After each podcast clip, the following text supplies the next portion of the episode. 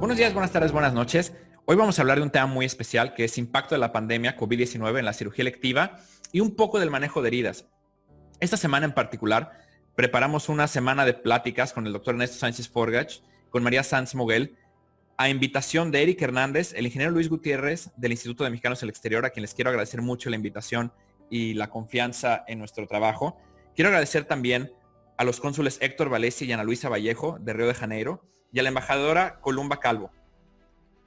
Este ciclo de pláticas forma parte de la Semana Nacional de Salud que se organiza principalmente entre las redes consulares de México en Estados Unidos y la Secretaría de Relaciones Exteriores. Ahora se está intentando incluir al proyecto a la Red Consular de América Latina y el Caribe. Para los que no me conocen, yo soy el doctor Luis Fernández de Córdoba, residente en Brasil hace cinco años, miembro de la Red Global México Capítulo Brasil y coordinador del Nodo de Atención al Migrante y Movilidad Académica de la misma red. Represento al Instituto Superior de Ciencias de Saúl y Carlos Chagas para Norteamérica, el cual se encarga de formar especialistas en salud a lo largo de todo el continente americano y ha exportado especialistas para el mundo. Hoy me toca a mí comenzar este ciclo hablando del impacto de la pandemia y la cirugía electiva.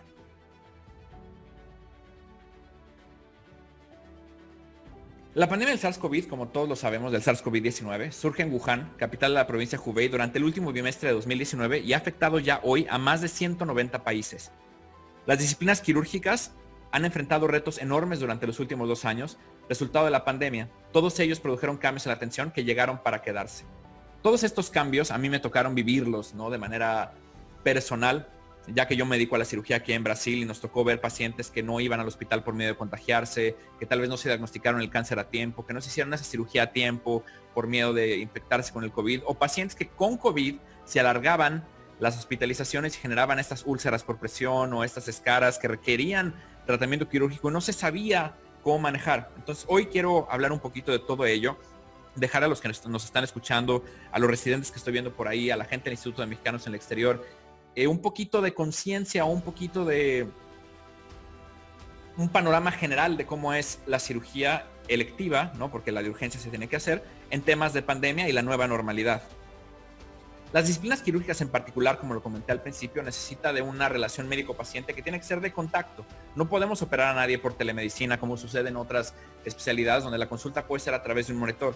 En cirugía particularmente no se puede no puede ser sustituido, tenemos que ver al paciente, por lo tanto, sé que hoy la Ciudad de México y el Estado de México entran en semáforo verde, se van a empezar a relajar un poco estas restricciones de contacto, sin embargo, eso no quiere decir que tengamos que, dejar de lado todas las restricciones o todos los cuidados. Las restricciones sí, los cuidados, disculpa.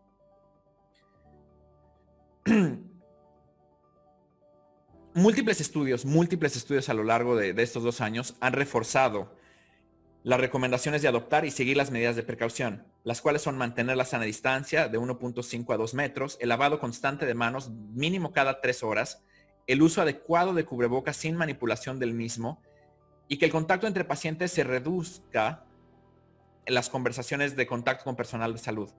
Vamos a hablar ahorita en particular de todas las recomendaciones que se están desarrollando a través de distintas especialidades para el tratamiento, particularmente del algoritmo o del fluxograma de una enfermedad quirúrgica. Esto quiere decir el periodo preoperatorio que incluye la consulta, transoperatorio que es la cirugía, el día de internación, etcétera, y postoperatorio inmediato que puede ser hasta un mes después de la cirugía. Dentro de estas recomendaciones se agregan desinfección de superficies, el uso de protectores oculares durante la cirugía para el personal de salud. Y como lo sabemos, o no lo sabemos todos, pero como les comentaba yo de manera personal lo viví, hubo una falta de equipos de protección personal para el personal de salud. No había los suficientes guantes, no había protectores oculares en quirófano para todo mundo. Y todo eso se tradujo en una disminución del flujo de pacientes a quirófano, incrementando el tiempo de espera de patologías, como lo decíamos, gente que no se diagnosticó a tiempo, que no se hacía la biopsia cuando le tocaba, y se forzó a universidades, ahí tengo a una residente que nos está escuchando, saludos Natalia, eh, que se moviera al residente fuera del campo hospitalar, porque o todo era COVID y tenían que atender COVID, o estuviera continuando sus estudios en casa a través de Zoom o de alguna plataforma digital para la parte académica de la especialidad. Regresando a lo mismo, la cirugía no se puede hacer a través de un monitor. Se complicó mucho el desarrollo de nuevos especialistas quirúrgicos y los costos de esta medida que se tuvieron que pagar debido a la pandemia, las vamos a seguir pagando durante muchos años. Los médicos en formación han tenido una menor exposición al campo quirúrgico, lo que no les permite ser elegibles para certificación. Hay algunos países donde dicen que necesitan probablemente 20 procedimientos de apéndice, 15 hernias, eh, dependiendo así del país y del ministerio que vaya a hacer la revalidación si es que estudiaron fuera. No son elegibles para certificarse porque no alcanzan el mínimo de, cirugías que realizaron. O probablemente no se gradúen preparados o ellos sientan que no tienen las habilidades y las destrezas que se tienen que adquirir en una residencia de manera normal al 100% para comenzar a ejercer de manera individual. Particularmente esto lo vamos a seguir sintiendo en los próximos años, tanto como pacientes como médicos, ya que van a haber no médicos mal preparados ni, ni, ni malos médicos, porque no quiero que suene así, pero sí médicos que tienen una gran preparación probablemente en el manejo de COVID, de respuesta de enfermedades respiratorias, pero que de la especialidad como tal, ahí van a tener que hacer una pausa en su vida profesional para estudiar y dedicarse a profundizar lo que deberían de haber profundizado durante la residencia y que infelizmente no se consiguió debido al COVID. Varios estudios, entre ellos Doglieto en Italia y Ley en China, exponen que la mortalidad de los pacientes postquirúrgicos aumenta de un 20 a un 50%, eso quiere decir 2 a 5 de cada 10. El riesgo relativo de complicaciones, ya sea por enfermedades pulmonares o pulmonares propiamente, porque se infectaron durante la cirugía o en la recuperación inmediata, o se operaron ya infectados porque no hubo un buen tamizaje o una buena selección del paciente y desarrollan COVID en el periodo inmediato, o tromboembólicas a 30 días, bajo las mismas causas.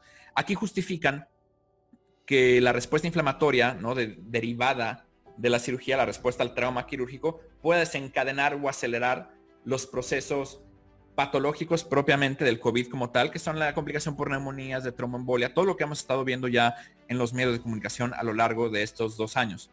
Aunque ya todos estamos muy, muy duchos en lo que es el COVID hoy en día, estamos en un tiempo de pandemia, en un contexto global con sistemas colapsados de salud, sistemas económicos colapsados. Me gustaría resumir un poco lo que ya sabemos antes de comenzar con las recomendaciones para la cirugía electiva. Sabemos que las manifestaciones más comunes del SARS-CoV-2 incluyen fiebre, tos seca, disnea o sensación de falta de aire, mialgias o dolores musculares, fatiga en la gran mayoría de los casos y todos estos pudiendo evolucionar a neumonía, como lo comentábamos en la diapositiva anterior, falla orgánica múltiple, insuficiencia renal, choque, falla cardíaca y en el peor escenario, la muerte. Estadísticamente, es una enfermedad que tiene manifestaciones graves en pacientes mayores de 60 años y que puedan presentar comorbilidades asociadas, entre ellas hipertensión arterial sistémica, obesidad, algún grado de inmunosupresión, puede ser por quimioterapia, por una enfermedad de autoinmune, cáncer, diabetes, entre otros. El curso natural de la enfermedad es prolongado y ampliamente contagioso. Incluso durante el periodo de incubación se ha reportado ser de 15 a 14 días, esto quiere decir que se puede eh, programar una cirugía electiva en pacientes durante este periodo o al final del mismo. Como lo comentábamos, Doglieto y Ley publicaron esto, que habían pacientes que se internaban para cirugía o que decidían operarse justo en ese periodo de ventana. Vamos a hablar un poquito después de cómo interpretar las pruebas de laboratorio para que ustedes sepan exactamente si están en periodo de ventanas, si tuvieron COVID y no se enteraron, pero ya generaron cuerpos, si están en periodo de fase activa, todo eso lo vamos a ver ahorita al final. Y no solamente tener en cuenta que los riesgos de mortalidad se aumentan para, para el paciente, evidentemente que es la prioridad en una atención a la salud, sino el equipo quirúrgico también tiene eh, un riesgo aumentado de contagio inadvertido y de diseminación a otros pacientes, ya sea dentro del hospital o de llevar la enfermedad a casa.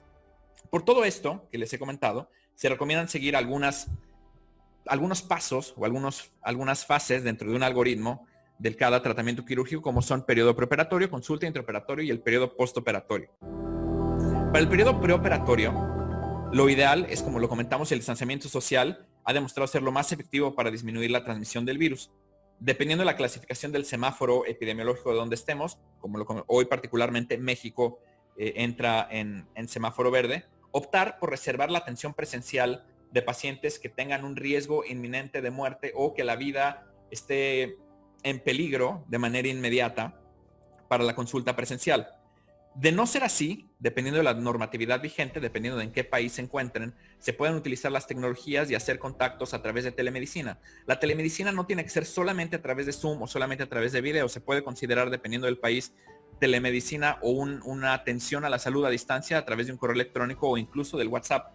En cirugía en particular necesitamos explorar al paciente, tocar al paciente, hacer la palpación, escuchar, ver lo que estamos viendo, lo que nos complica. Pero la telemedicina llega a ayudar para que podamos tener un prediagnóstico y generar un plan de tratamiento antes y no exponer al paciente ni a la sala de espera, ni a asistentes quirúrgicos o al personal del consultorio, enfermeras, etcétera, algún contagio que no fuera necesario o a un riesgo totalmente innecesario en ese punto de, de, la enfermedad. Al momento de agendar la cita, para que no se nos vayan a molestar, porque hay pacientes que a veces se incomodan, tendrán que responder un cuestionario como es si presentan síntomas activos de la enfermedad, que ya los mencionamos, tos, fiebre, dolor de cabeza, pérdida de olfato, dolores de, músculo, diarrea, dolor abdominal o algún tipo de rash o lesiones cutáneas. Saber si han tenido contacto con una persona con sintomatología respiratoria o que sepan que tiene positivo un PCR para COVID, que está en la fase activa de la enfermedad. Si ellos de manera personal se encuentran en un estado post-infección que sea menor a un mes, y si han viajado de manera internacional durante los últimos 14 días. Si la respuesta es sí a cualquiera de estas preguntas, lo ideal sería reagendar la consulta 14 días después o hasta tener no en todas las, las preguntas del cuestionario. Al momento de la consulta, se recomienda que el paciente llegue solo o en caso de requerirlo, con un acompañante. Asistir a la consulta con mascarilla de control de fluidos quirúrgica o equivalente. En la sala de espera, lo ideal es que no se manejen consultas que se puedan intercalar o que se puedan cruzar los pacientes en pasillos, etcétera. Por lo tanto, agendar cada 45 a 60 minutos y evitar aglomeraciones, contar con avisos y señalizaciones alusivas a las normas de distanciamiento social, higiene de manos, centros de desinfección y uso de productos de desinfección como el gel antibacterial, ubicar a los pacientes con distanciamiento de 1.5 metros y, retirar de la sala todos los objetos que puedan incrementar la transmisión del virus, como folletos, revistas, periódicos, etc. Se recomienda mantener una adecuada ventilación del espacio, ventanas abiertas todo, todo el tiempo. Por ahí veo a, mi equipo de la Ciudad de México, de la clínica, por favor, para que tengan siempre las ventanas abiertas y un adecuado flujo de, de aire por ahí. Mucha suerte y saludos a todos por allá. Aprovecho para hacer énfasis en esta parte para el personal de los consultorios, que es el uso de la mascarilla, la higiene de manos cada tres horas y inmediatamente después de tener contacto con un paciente, uso de, cubrebocas sin manipulación y si se manipula, lavarse las manos de manera inmediata, repetir el interrogatorio de síntomas una vez que se agenda la cita al llegar a la clínica y si son positivas en el momento de la llegada del paciente a la clínica, referirlo a un sistema de triage para que entonces ahí puedan decidir si es COVID, si no es COVID, si hace PCR, si no hace PCR, si hacen estudios de imagen, etcétera, etcétera. Toma de temperatura con termómetro digital, en caso de fiebre mayor a 38 grados, suspender la consulta y dar las recomendaciones para la cuarentena y que siga todos los pasos de aislamiento. Realizar la desinfección y lavado de manos al llegar al consultorio y adicionalmente cada vez que se tenga contacto con las superficies contaminadas. Ya se realizó la consulta, ya se determinó la fecha, el paciente sí se va a operar lo recomendable es hacer una prueba de reacción de cadena de polimerasa en tiempo real o la RT-PCR máximo siete días antes de la cirugía y en el postoperatorio, si el paciente presenta algún síntoma, si estuvo en contacto con un paciente positivo a COVID en la sala de al lado o en el área de recuperación, repetir la prueba PCR en el día cero, esto quiere decir el día de la cirugía, o 14 días después o hasta 14 días después de la cirugía, si hubiera esta sospecha clínica de enfermedad. Recordando que un resultado positivo confirma COVID sin embargo, no descarta la infección. Al final, les voy a dar así un resumen para que todos sepan cómo, cómo interpretar las pruebas eh, PCR, IgG IgM, que son las más comerciales o las que más se escuchan por el momento en medios de comunicación y en redes sociales. El día de la cirugía, todo el periodo intraoperatorio, que es internamiento, internación, eh, llegada al hospital, etcétera, se recomienda mantener las normas de distanciamiento social, como ya lo hemos venido repitiendo, conocer los equipos de protección personal, que esto en la carrera ya lo sabemos, todo esto es realmente para, el personal de salud, médicos, camilleros, enfermeras, toda la parte que va a tener contacto con el paciente, debemos de tener un preparo especial, una preparación especial sobre cómo manejar estos equipos de, protección.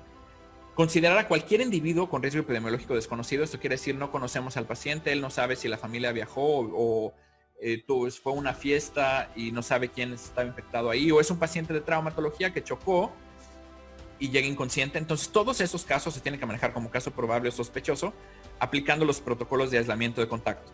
Se recomienda el consentimiento informado que independientemente de que se le explique qué es lo que se le va a hacer, la cirugía, cuáles son las complicaciones, los riesgos, etcétera, existe una parte o un apartado específico que hable sobre el riesgo de que la cirugía se haya hecho en una, en una fase preclínica de la infección y que desarrollen COVID posteriormente, que nada tenga que ver con el proceso quirúrgico y de las complicaciones de las mismas. Al mismo tiempo, se ha propuesto a través de sociedades internacionales, colegios médicos, eh, una clasificación de procedimientos selectivos prioritarios. Esto quiere decir, pacientes con cáncer o pacientes oncológicos con cirugías programadas cuya realización puede influir en el pronóstico o en el diagnóstico. A veces empiezan con una bolita, empiezan con un tumor y se requiere de la biopsia para saber cuál es el próximo paso en el tratamiento. ellos tienen la prioridad número uno. Dos, pacientes con indicación de tratamiento quirúrgico por trauma. En lo que es trauma, alguien que haya chocado, alguien que haya amputado algún miembro, alguien que ya tiene un accidente grave, no hay cómo postergar la cirugía. Otros que entran en esta lista de, de electivos prioritarios son los pacientes con enfermedades que según el tratamiento o el criterio médico deban operarse por el riesgo de que la enfermedad se agudice o se complique si no se operan. Sin embargo, se debe considerar siempre, siempre, siempre un tratamiento conservador. Esto quiere decir un tratamiento no quirúrgico cuando el riesgo-beneficio lo justifique. Al mismo tiempo, de ser posible, utilizar anestesia local o regional para evitar la manipulación de vías aéreas, eh, incrementar el tiempo en quirófano de manera innecesaria y ya en el postoperatorio, hablando de estos tiempos dentro de la sala quirúrgica, una práctica que está siendo usada ahora y que se ha popularizado es la recuperación del paciente en quirófano. Así evitamos que se traslade a otras áreas o que tengan contacto con otro personal o que tengan contacto incluso con otros pacientes en las áreas de recuperación, así como el contacto con otros ambientes que no sea quirófano y la habitación. En términos generales, se recomienda dejar protocolos por escrito con fácil acceso tanto para el paciente como para los cuidadores actualmente nosotros, nosotros hablo yo y de mi familia, estamos viviendo con mi papá, lo operaron hace un mes y justo ahorita tenemos eso, aparece el tío Jorge que está por ahí a visitarlo, etcétera. Entonces lo ideal es que todos tengan las indicaciones de qué se debe de hacer, cómo se tienen que lavar eh, las manos, saludos tío, cómo se deben de lavar las manos, cada cuándo, la frecuencia de limpieza de todas las superficies debe de aumentar en relación al tráfico de personas que tengan en el área. Es decir, llegó el tío Jorge a visitar al, papá o al hermano, pues, y entonces se va, en ese momento se desinfectan superficies, se lava el área y todos se lavan las manos. Se recomienda un control de flujo aéreo, ventanas abiertas, etcétera, que hay un recambio interesante. Dispensadores de gel en todos lados, mamá, hermana, ahí entonces, gelecito todo el tiempo, por favor, cuando tienen al papá. y para uso intrahospitalario, todo debe de ser que eso no es solamente en relación a la pandemia, batas, guantes, todo el material, sábanas, todo tiene que ser de uso único, evidentemente. Los desechos deben ser clasificados y rotulados de acuerdo con los requisitos de, de habilitación del inmueble, dependiendo de la norma oficial, ya sea del país donde se encuentren y ampliar el tiempo entre pacientes. Se recomienda mantener también al mínimo necesario la comunicación verbal con el personal de salud. Esto quiere decir, el paciente se operó y no se va ese día, sino se va hasta el otro y durante ese día va a tener contacto con algún residente del hospital, con algún médico que le va a pasar visita, con las enfermeras que van a pasar a verlo, que no se detengan a, escuchar cómo la enfermera les platica de su día, de si el tráfico, de la lluvia, evitar esos intercambios que puedan incrementar el riesgo de manera innecesaria de contraer COVID. Esas serían como las recomendaciones en las cuatro fases de una enfermedad que requiera tratamiento quirúrgico. Vamos a hablar un poquito de los significados clínicos de... Ahí tiene ahí un, error de dedo ahí, disculpan, es IgG, la, la, N no venía al caso, de las pruebas que son el PCR, como lo comentamos, IgM, que son los anticuerpos de manera aguda o los que primero se van a elevar, y los IgG, que serían los de memoria. Todos negativos, negativo, no hay enfermedad. El periodo de ventana que puede ser ahí que se nos vaya un paciente que estaba en ese, en ese periodo y entra a cirugía es solamente el PCR positivo y los anticuerpos negativos. Infección temprana, PCR positivo, IgM positivo, como lo comentamos, el anticuerpo de fase aguda, a IgG negativo. La fase activa de la infección, los tres positivos, PCR y todos los anticuerpos. Fase final, el PCR va a seguir diciendo que hay infección, ya no hay anticuerpos de fase aguda, pero los de memoria ya están altos y eso se quedan para dar inmunidad, que sería como el principio de las vacunas. Tienen contacto con el virus, pum, y se genera una respuesta inmunológica. Estadio, estudio temprano o un falso negativo. PCR negativo, pero IgM positivo e IgG negativo. Esto quiere decir el cuerpo tuvo contacto con el virus, el PCR no positivo todavía, o dio un falso, un falso negativo, pero hay elevación de los anticuerpos que están cuidando al cuerpo o al organismo de complicaciones o del avance de la enfermedad. Infección previa curada, negativo PCR, negativo IgM e IgG positivo. Y una enfermedad en evolución eh, de, perdón, una enfermedad para confirmar la cura serían los anticuerpos positivos y PCR negativo. Este es casi igual al de la fase activa de la infección. Como lo comentamos, un PCR negativo no descarta la infección, un PCR positivo la confirma. ¿Cuál sería la indicación en este caso? Repetir PCR 48 horas después.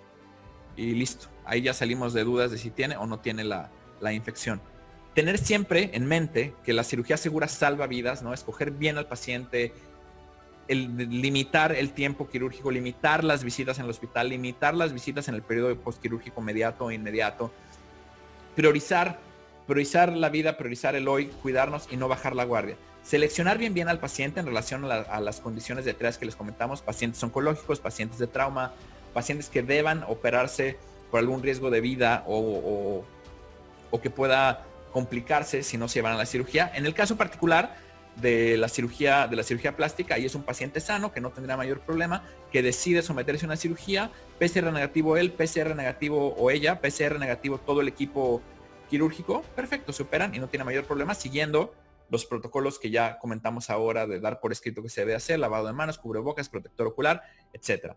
La disminución del tiempo quirúrgico e intentar que todas las anestesias en la medida de lo posible sean locales o regionales, que no haya una gran manipulación de la, de la vía aérea y particularmente como lo, como lo comenté en el punto anterior, una cirugía, una cirugía plástica, evitar por el momento eh, cirugías combinadas. Es liposucción, liposucción, es decir, una cirugía de mama, cirugía de mama y no hacer todos estos makeovers eh, que puedan aumentar el riesgo o el, o el tiempo del paciente en una sala que pueda o no estar contaminada.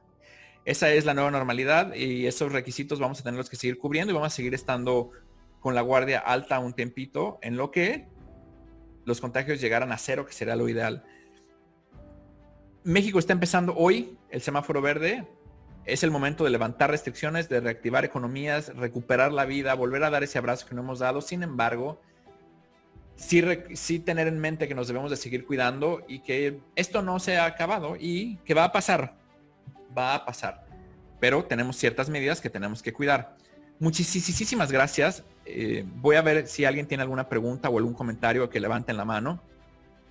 Si no hubiera preguntas, de cualquier manera está aquí en mis redes sociales o mi Instagram. Les dejo mi correo electrónico en la pantalla para cualquier duda, cualquier situación que tenga que ver con cáncer de mama, cáncer de piel o cuestiones relacionadas a cirugía plástica en el cono sur y en la TAM y Caribe, poder dar orientación nosotros o mi, equipo, pues. Y si fueran de otras atenciones o de otras enfermedades que requieren atención a la salud distinta del área, nosotros también podríamos encaminarlos dependiendo del país donde se encuentren o si se puede resolver a través de un correo electrónico, dar la orientación que se necesite. Estoy para, para servirles, estoy a disposición para todos los mexicanos en el exterior y para todas las personas que estén escuchando esta, esta plática. Quedo, quedo atento de sus comentarios, atento de sus recomendaciones y de si hubiera algo en lo que yo les pudiera apoyar, feliz de la vida, mándenme un correo o mándenme un, mensaje por Instagram y estamos ahí. Quiero antes de despedirme, ah, ahí está el, tío Jorge, saludos, saludos a todos, eh, Marifer, saludos. Antes de despedirme, recordarles cuáles son el ciclo de pláticas que vamos a tener. El doctor Ernesto Sánchez Forgach, un oncólogo, el de los mejores oncólogos de América Latina y de México, nos va a dar el honor de escucharlo con cáncer de mama y COVID este miércoles a las 4 de la tarde. Y no menos importante, el viernes, María Sanz Moguel nos va a hablar cómo todo pasa en la vida, particularmente COVID pasa, pero cómo me pasa a mí. Estos temas de salud mental, de cómo, cómo cuidarnos, cómo estar alerta de focos rojos y estar lo más sanos emocional y psicológicamente posibles en estos tiempos difíciles que estamos viviendo como, como humanidad. Si no hubiera más, más, más que hablar por el momento, eso es todo. Muchísimas gracias por su tiempo. Le recuerdo, yo soy el doctor Luis Fernández de Córdoba y buenos días, buenas tardes, buenas noches y hasta la próxima.